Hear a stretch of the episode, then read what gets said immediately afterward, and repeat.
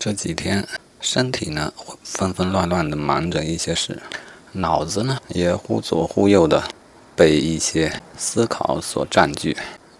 总之，信息量有一些大，大到我甚至难以记住它们。昨天写日记就费了好大的心思才想起了一部分，然后查阅手机的通话记录、聊天记录，也无法将过去的一天多。所缺失的拼图给补全，但是我却记得每天晚上伴我入眠的是一个有声读物的节目，是冰心的自传。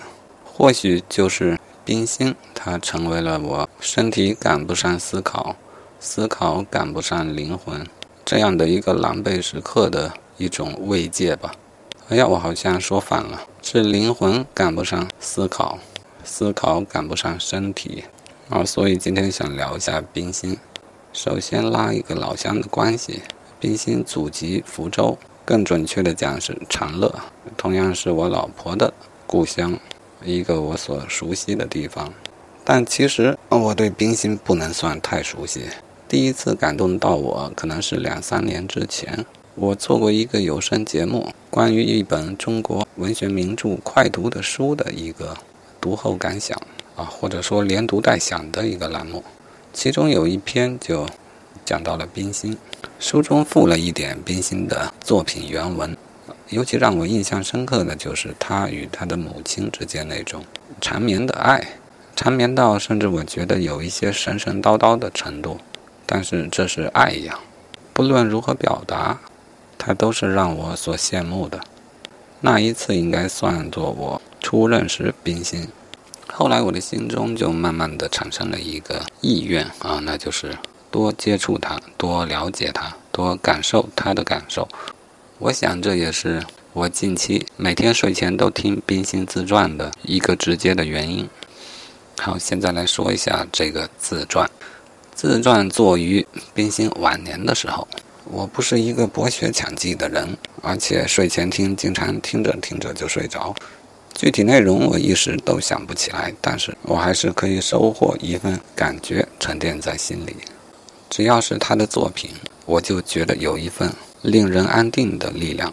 不论是他童年时对爱的敏感，少年时对美好的追求，还是老年的恬淡亲切，都向我传达了这一种力量，使我不得不好奇，究竟他是以怎样的方式传达出这种力量呢？而这种力量又是为什么让我觉得强大而无法抵抗呢？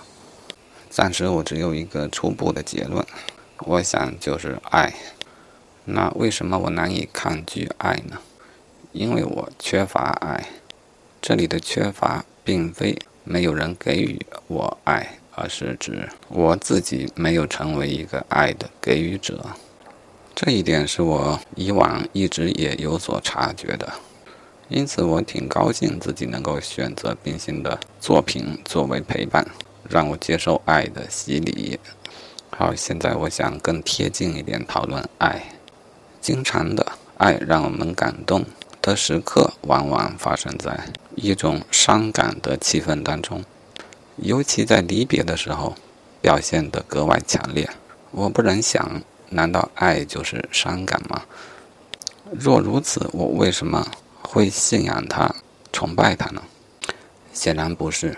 甚至我认为，真正的爱，更多的时候带来的必然是愉悦，必然是幸福。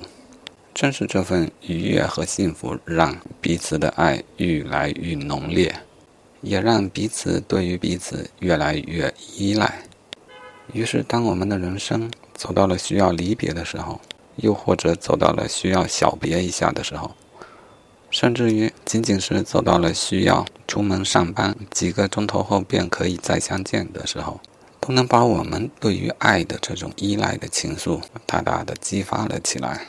于是，忧伤、失落，甚至痛苦，便这样产生了。啊，是的，痛苦并非爱的本意，但痛苦是我们对于爱的依恋所导致的一种强烈而集中的宣泄。因此，我们容易。从痛苦中强烈的感受到爱，好吧。话题回到我自己，如果我不是一个好的爱的给予者，我应该怎么办？以及我到底是不是一个不好的给予者？其实我心里也并不分明。我想，我应当做的是给我身边的人带来快乐，带来舒适，带来激情，带来宁静，带来一切我们认为是好的东西，最终带来幸福。然后可能突然有一天，一场小小的离别不期而至。那时候，究竟我给予了他人多少爱，以及得到了多少爱，才会有一个明确的答案。